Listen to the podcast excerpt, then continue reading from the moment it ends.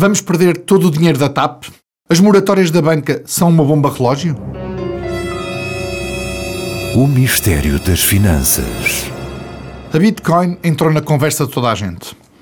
As valorizações das moedas digitais e daquela que é mais conhecida deixou apenas de atrair a atenção dos especialistas. Está a massificar-se, pelo menos na atenção. E, regra geral, quando os especialistas percebem que o homem comum chegou ao mercado, são os primeiros a sair. A atenção, aliás, é tanta que o Banco de Portugal veio repetir o que já tinha dito. Não venham a aparecer os lesados da Bitcoin à porta de casa do governador. E onde é que já vimos disto? É claro que os bancos centrais e os bancos comerciais olham com desconfiança para as moedas digitais, descentralizadas, que põem em causa o monopólio da produção monetária e da intermediação financeira. Perante a subida e descida do valor das moedas digitais e da Bitcoin em particular, Mário Centeno avisa que não há proteção legal para os investidores que venham a ter perdas. Isto é, não há um fundo de depósitos de moedas digitais. E há milhares à distância apenas de um clique. Se o Banco de Portugal está a pensar nos lesados, o BCE já foi mais longe. Se não podes vencer o inimigo, junta-te a ele. E divulgou um relatório sobre o euro digital, o que é, na verdade, uma primeira reflexão sobre as moedas virtuais e o envolvimento dos reguladores em todo este processo. Hoje, a Bitcoin é verdadeiramente uma bolha especulativa. Em apenas uma semana, desvalorizou cerca de 10 mil dólares, quase 20%, mas ainda assim continua a valer 47 mil dólares. E há mais mundo nas moedas digitais do que a Bitcoin, são mesmo mais de 8 mil. O que vão ser no futuro as moedas digitais? Ouro digital, uma reserva de valor, um ativo que serve para proteger as poupanças em momentos menos confiáveis? Um ativo que serve para ganhar dinheiro quando a remuneração dos depósitos está em níveis historicamente baixos? Uma moeda de troca na compra de bens e serviços? Ou vai ser um pouco de tudo isto? Bem, nisto do risco não há certeza, mas podemos dizer que as moedas digitais estão aí para ficar. Bem-vindos ao Mistério das Finanças, o podcast semanal do ECO. Eu sou o António Costa, estou aqui com o jornalista Pedro Santos Guerreiro para discutirmos os mistérios desta semana. Olá, Pedro, bem-vindo. Olá, António. Este comunicado do Banco de Portugal é muito interessante. Isto é mesmo como quem diz: bom, se correr mal, não venham cá bater à porta, nós não temos nada a ver com isso. É, é preparar já o que pode vir por aí mesmo. É, mesmo. É, e, e, de facto, é, é, repara, é muito interessante. Nós fizemos aqui o um programa especial há uma semana um, e provavelmente fizemos num, pelo menos num pico, não sei se no pico, mas num dos picos, porque uh, Bitcoin não parava de subir, mas entretanto não parou de cair e já caiu quase 20%, como dizias, numa, uh, numa semana. E, e mesmo assim está com, uma, está com uma valorização só desde o início deste ano de 60%. Mas olha Enfim. que é interessante que o nosso podcast da semana passada foi o mais ouvido de todos, manteve-se nos tops durante toda a semana e isso mostra também como as pessoas de facto, a, discussão sobre a Bitcoin e sobre as moedas digitais está a chegar, está a lastrar-se, está a chegar a quem não é especialista e quer perceber o que é que se passa. Exatamente. Agora, o que também nós vamos confirmando, e esta semana mostrou isso, é que é, é altamente especulativo, com muitas subidas, para usar aquela frase, ou adaptar, pronto, adulterar a frase de Shakespeare, volatilidade, teu nome é Bitcoin. Exato. E o mistério desta semana, Pedro? Qual é o teu primeiro mistério desta semana? Vamos perder todo o nosso dinheiro na TAP? Olha, a resposta é curtíssima. Tem três letras. Sim. Agora deixa-me explicar. Agora vamos perdê-la para onde? Agora, agora deixa-me Exatamente. Nós, nós sempre que há um colapso, isso aconteceu muito com os bancos, fazíamos depois, havia sempre esta pergunta que é para onde é que foi o dinheiro? Ora, agora nós conseguimos fazer a pergunta antes. Para onde é que vai o dinheiro? Portanto, nós já sabemos para onde é que vai o dinheiro que vamos perder e eu depois no fim já vou explicar porque é que vamos perder. Um, e vai e, e é fácil. Vamos só olhar para o ponto de partida. Portanto, antes da pandemia, a TAP já tinha, era uma empresa altamente descapitalizada. O, o, o Estado não injetava desde 1997, uma empresa com aviões muito envelhecidos, pouco competitivos e com uma dívida muito alta. Tanto que, antes da pandemia, a empresa tinha capitais próprios negativos de quase 600 milhões. Ou seja, é aquilo que, como nós costumamos dizer, era uma empresa tecnicamente falida. O que é que isto quer dizer? Quer dizer que o ativo é menor que o passivo em 600 milhões. O que é que isto quer dizer? Quer dizer que se a empresa vendesse tudo o que tem para pagar tudo o que deve, ainda faltavam 600 milhões. Pronto, estou a simplificar, mas é mais ou menos isto. Portanto, grande parte do dinheiro que já entrou, e foram 1.200 uh, milhões no ano passado, e este ano provavelmente vai ser pouco menos. Outro tanto. Sim, provavelmente vai ser uh, outro tanto. Uh, foi porque, entretanto, claro que os prejuízos agravaram-se brutalmente. os resultados líquidos do ano passado ainda não saíram, mas o EC já adiantou que a previsão de resultados operacionais era de menos 900 milhões. Isto é os operacionais, se somarmos todos os custos financeiros, etc., eh, vamos, a TAP vai fechar o ano com um prejuízo para aí de 1,1 mil milhões de euros. Portanto, os tais capitais próprios disparam, não é? No sentido negativo.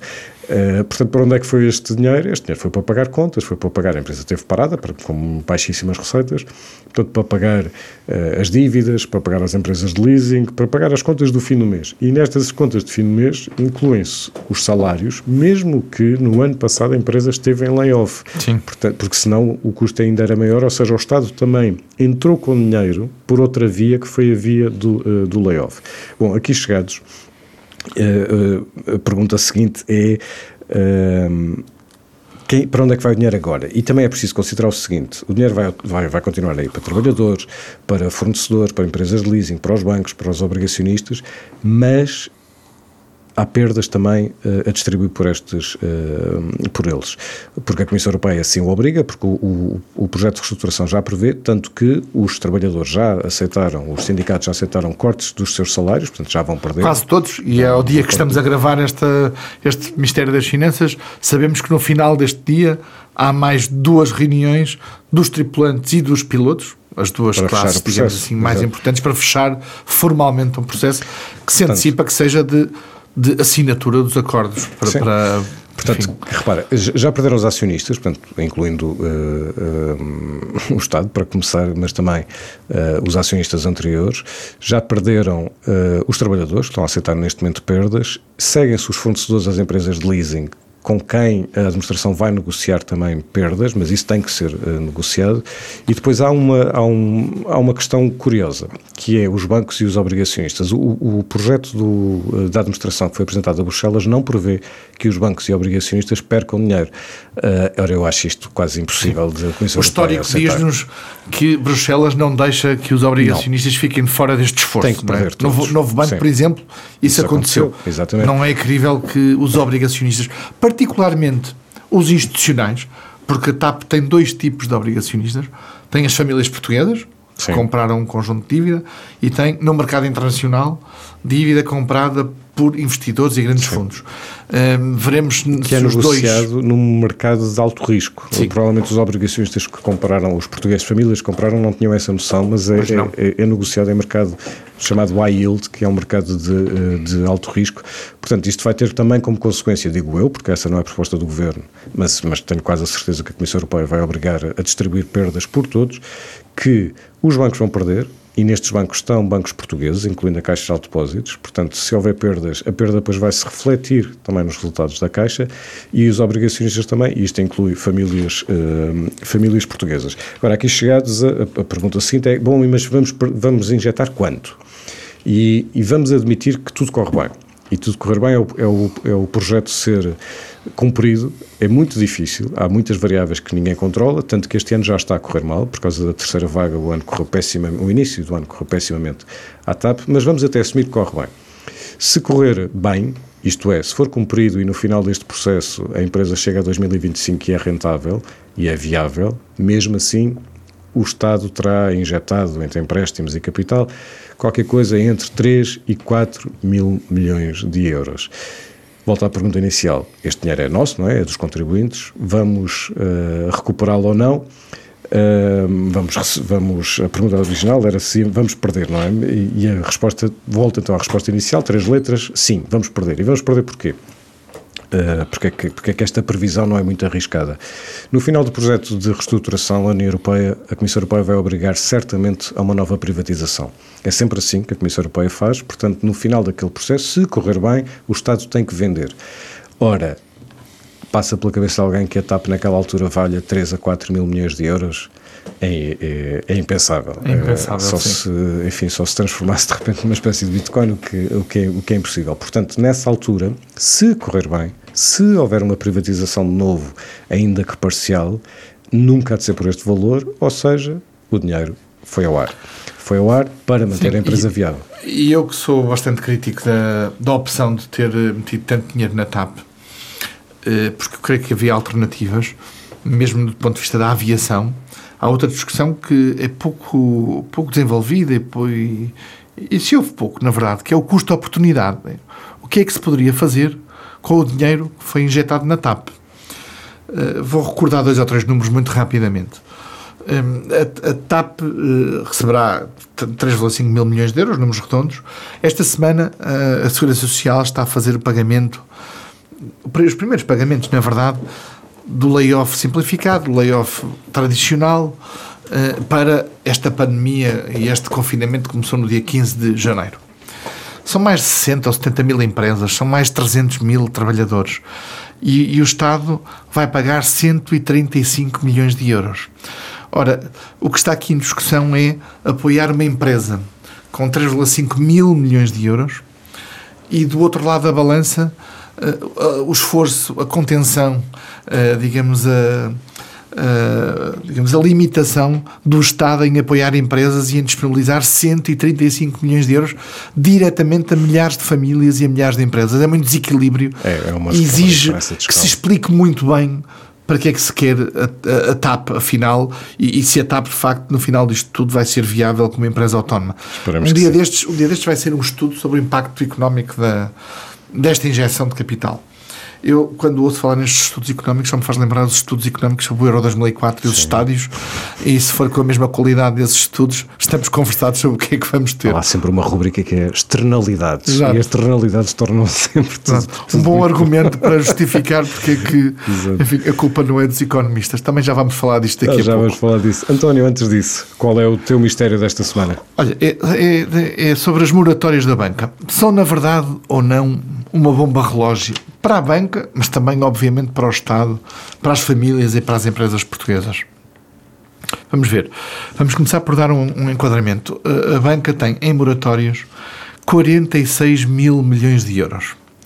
Se, se nos recordarmos que a bazuca que aí vem são 14 mil milhões, eu não sei muito bem como é que havemos de, classificar os 46 mil milhões da moratória, não é? Porque começam a faltar adjetivos. É. Ah, enfim, o, o Primeiro-Ministro António Costa já, já, digamos, suavizou a coisa dizendo que isto é uma vitamina. Pronto, afinal, a bazuca são mesmo as moratórias e, a- e os 14 mil milhões são apenas, entre aspas, uma vitamina. Há aqui, de facto, um risco evidente, porque hum, em algum momento as moratórias vão ter que deixar de, de estar em vigor, as empresas e os particulares vão ter que voltar a pagar as suas, as suas dívidas de uma forma corrente e normal.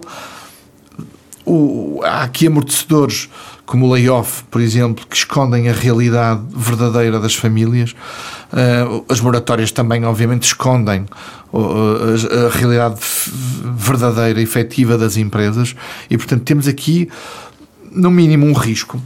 Eu, apesar de tudo, ouvindo, por exemplo, Miguel Maia esta semana apresentar os resultados do BCP e mostrando alguma confiança eh, sobre a evolução das moratórias, sublinhava um ponto que me parece importante. O risco provavelmente estará, em primeiro lugar, mais do lado das empresas do que do lado das famílias. Obviamente estará depois do lado das famílias que trabalham nessas empresas. As empresas dos setores afetados por esta pandemia e expostas a estas moratórias, não vejo como não vão ter aqui novas renovações de moratórias, novos prazos. Já nas famílias, nomeadamente no crédito à habitação com ativo real, a capacidade dos bancos para renegociar é maior, há um at- ativo que está subjacente a esse crédito e, apesar de tudo, pode haver aqui uma transição mais suave. Duas notas rápidas. Eh, A banca portuguesa passa, ao contar 2011, por um, quase um paradoxo. Tem muita liquidez, mas corre o risco de ter um enorme uh, problema de capital por força das moratórias entrarem em cumprimento. Ora, tem liquidez que não pode emprestar porque de facto a economia também não está a pedir, provavelmente eh, as empresas já pediram o máximo que poderiam neste contexto para, e não para investimento, para, para pagarem tesouraria para su- suportarem o dia a dia, o mês a mês, mas depois há um risco de moratórias transformadas em mal parado, transformadas em menos capital e em capital que os bancos não têm. E também, também não há investidores privados dispostos a meter capital nos bancos com a rentabilidade que existe. Portanto, onde é que vamos voltar? Ao Estado. O Ministro da Economia já veio falar numa solução que, para o caso das empresas, poderia ser a transformação destas dívidas em capital e, de alguma maneira, a intervenção do Estado via Banco de Fomento, transformando-se o Estado, através do Banco de Fomento, num acionista, nem que seja temporário. Mas é preciso ver o que isso quer dizer. Portanto, e de que forma é que isso vai ser feito? tornar-se acionista através do Banco de Fomento de uma de data de empresas portuguesas. Não, e de, de, empresas que estão em risco de entrar em cumprimento. Isto é, não é, de, não é de boas empresas que vão dar retorno. É de empresas. Porquê? Porque há aqui também um lado perverso nisto. Nós vamos começar a assistir, naturalmente e legitimamente, a uma pressão mediática de quem quer o prolongamento das moratórias. Ora, quem quer o prolongamento das moratórias são empresas e ou famílias em risco de entrarem em cumprimento. São precisamente são aquelas que, que podem colocar, podem passar a ter um problema grave e colocar um problema grave nos bancos, o que é uh, perverso de facto, porque é um incentivo errado para se prolongar as moratórias, que é, vamos prolongar as moratórias porque aqui empresas têm muita dificuldade, são as piores, são as mais, ou melhor, são as que entraram numa situação financeira mais difícil, mesmo que economicamente é. possam ter um grande projeto e uma grande viabilidade, o lado financeiro aqui pesa. E esse é, é um aspecto importante. O segundo aspecto, para terminar, e que é um mistério, é o dia de saída. Não se percebe bem a solução de saída para isto, a não ser continuar com moratórios. Ir desfazendo as moratórias lentamente, eventualmente, à medida e desejando muito que a economia recupere e que possa trazer alguma, alguma receita, alguma normalidade a essas empresas e, aos e em particular aos trabalhadores, aos milhares de trabalhadores dessas empresas, nomeadamente e obviamente no setor de turismo, no setor de restauração, nos serviços, mas de facto não é provavelmente uma boa solução. É uma solução de ganhar tempo.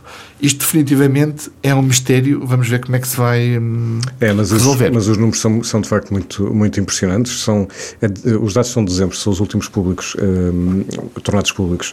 17% do crédito das famílias está em moratória e 32% do crédito da empresa está em moratória. 32% é um, é, um, é um terço. Portanto, vai haver muita renegociação, vai provavelmente haver extensão uh, parcial de moratórias e, e este, este, aquilo que o Ministro da Economia preconiza, no fundo, é uma nacionalização de dívidas que mais tarde será uma nacionalização de prejuízos de muitas, de muitas empresas. Vamos ver. Bom, boa moeda desta semana. E assim chegamos à, à, boa moeda, um bocado para, para contrariar. Uh, e esta semana é uma boa moeda uh, que eu escolho de uma maneira um bocadinho Estamos em, estamos a mim próprio. Sim, mas, mas, pronto, mas estamos em, em, em, período de alguma sim. animação de mercado, portanto estamos aqui no espírito, não é? Exato, vamos olhar para esse espírito, vamos olhar para os resultados da Farfetch.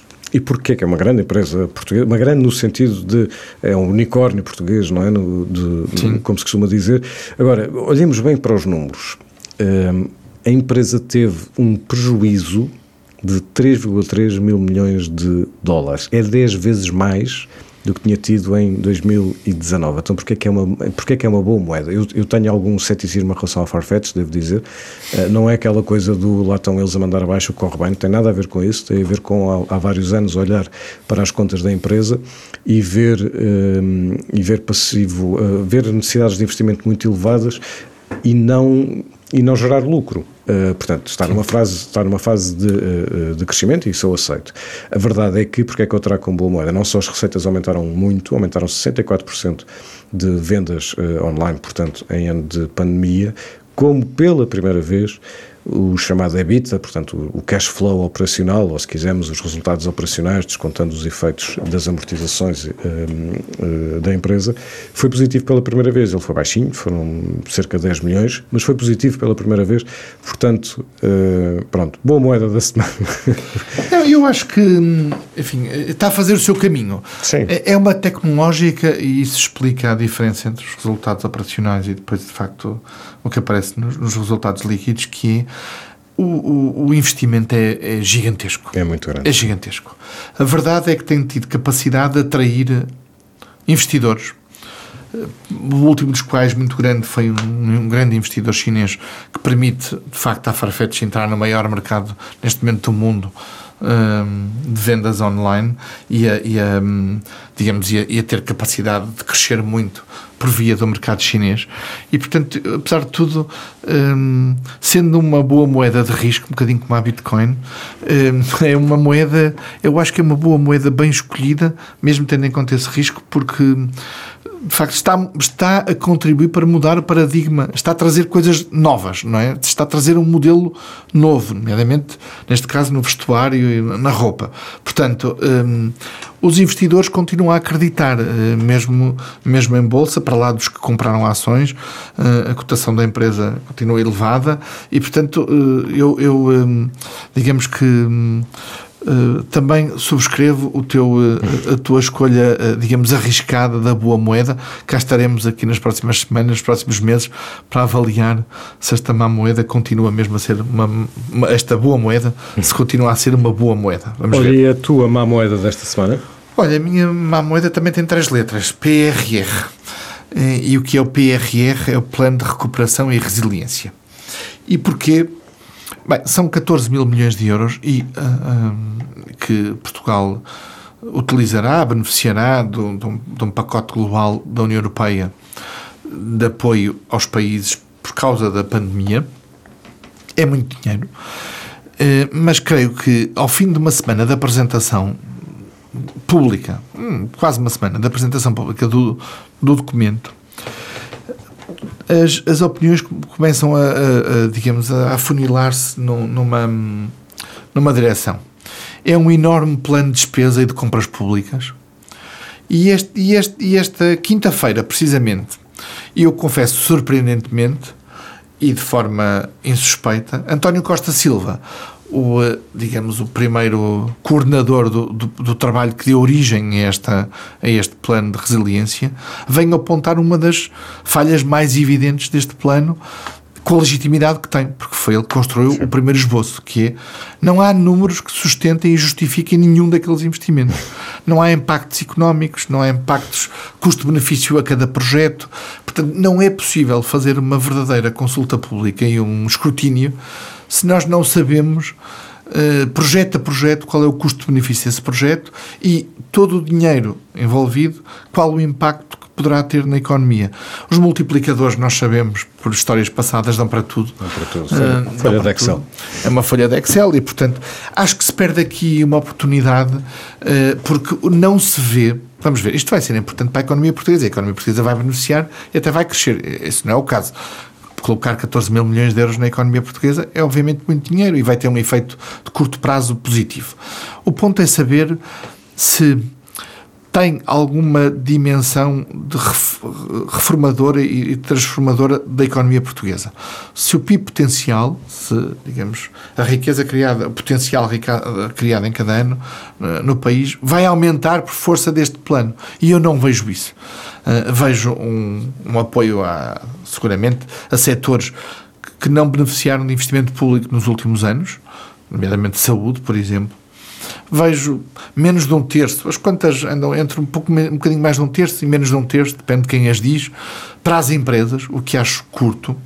É certo que há formação, mas há formação profissional dada pelo Estado, quando deveria haver muita formação promovida pelas próprias empresas e, portanto, eu creio que, eh, sendo, sendo aqui, eh, eh, de facto, uma, muitas moedas, são, são, de facto, muitas moedas, 14 mil milhões de moedas, não são, eu acho, boas moedas e acho que se vai hum, perder uma oportunidade, veremos. É um tema, é um tema muito importante agora, mas vai ser nos próximos meses e nos próximos anos.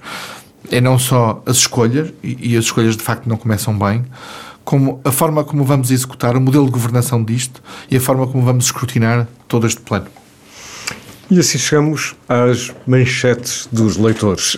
Um, olha, Adivinha qual foi? Bem, tu sabes, mas eu vocês que estão a ver. Exato. Acho que não adivinham.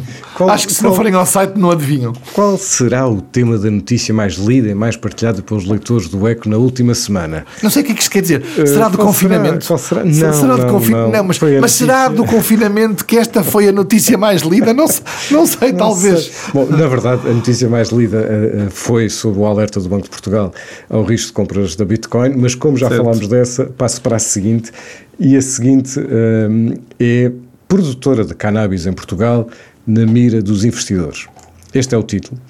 Uh, e tem dois elementos que facilmente fazem perceber porque é que há tanto interesse sobre esta notícia. Uma é porque esta empresa está a valorizar muito em bolsa e a outra é a palavra cannabis, certamente. Sim. Estamos a falar de uma empresa que é a Tilray, é uma empresa norte-americana que produz cannabis em Cantanhede para fins medicinais, naturalmente um, e cujas ações estão a subir muito este ano. Elas uh, triplicaram o seu, o seu valor, uh, já estiveram até mais altas do que estão neste momento, mesmo assim estão no triplo do que estavam no, início, no, uh, no final do ano passado, e, e, em parte isso está ligado à expectativa de que nos Estados Unidos a administração Biden venha a legalizar o uso de cannabis para fins medicinais, claro, em todo o território. Uh, vale a pena também lembrar que Portugal tem várias empresas que trabalham uh, na exploração de cannabis, uh, exploração lá está para cultivar, importar, exportar, uh, para fins sempre medicinais. medicinais. A Tilray é uma destas empresas que está em Cantanhede. há outras em, em, empresas que estão também presentes, é o caso da empresa Terra Verde, em Alcochete, a RPK Biofarma, que está em Sintra, em Alstrel, e a Sabores Púrpura, belo nome, em Tavira. Este também deveria e, estar no PRR. Não sei, fez, esse potencial. Está lá o lítio, estão lá outras coisas, podia estar a cannabis Exato. para fins medicinais. Já sei. agora, a, v, a VF 1883 uh, Pharmaceuticals em Benavente, todas estas tiveram aprovação pelo, uh, pelo Infarmed para exploração de cannabis. É uma atividade que é muito curiosa também estudar do ponto de vista uh, económico, mesmo quando, António, a culpa é dos economistas. Ora, explica lá isto para fecharmos este, Ora bem, este é, episódio é, com uma novidade. É, um, é uma novidade. Uh, o ECO com a TVI uh, eh, avançaram um, e avançamos para o novo programa na nova grelha da TV 24, que é mesmo uh, um programa de economia que passará, e convido obviamente a ver, ao domingo, logo a seguir ao Jornal da Uma, portanto por volta das duas da tarde, na TV 24, é um programa que se chama A Culpa é Mesmo dos Economistas. Ou melhor, o programa é mesmo A Culpa é dos Economistas, onde estarei eu próprio, o Pedro Guerreiro, Uh, o Paulo Ferreira e moderado pelo Vasco Rosendo. Enfim, vai ser uma uma tertúlia, não é? Uh, sobre temas económicos, obviamente, com o rigor que se exige, mas com, com discussão, com, com uh, digamos, informação que acrescente valor, num registro diferente do que são os comentários diários uh, que vamos fazendo os dois na, na TVI, TV24, sobre a atualidade, e, portanto, é mais um ponto, diria, de de, de, interesse, espero que seja, mas de discussão e um fórum de discussão para podermos, de alguma forma, continuar aqui as discussões que vamos tendo neste podcast, noutro formato, noutro espaço e para outro, seguramente para outro tipo de público. Uh, alguns temas se repetirão, uh, a discussão será diferente, outros não, uh, mas eu acho que vai ser um ponto interessante e é um dos, é um dos pontos de contacto e de parceria entre o ECO e a TV24. Teremos outros, entrevistas, entrevistas aos líderes empresariais e, e, e financeiros e, portanto, o ano 2021, desse ponto de vista, traz aqui novidades que me parecem interessantes para o ECO, obviamente para a TV 24. E para os leitores, ouvintes e também tele, telespectadores, espero que nos vejam no próximo domingo e a partir daí. Espero, sobretudo, que uh, voltemos a encontrar-nos no próximo episódio, que gravaremos de hoje a 8 do Mistério das Finanças. Muito obrigado por ter estado desse lado e até para a semana. Até para a semana, António. Até para a semana, no nosso caso, até domingo, não é? Exatamente, até domingo. O mistério das finanças.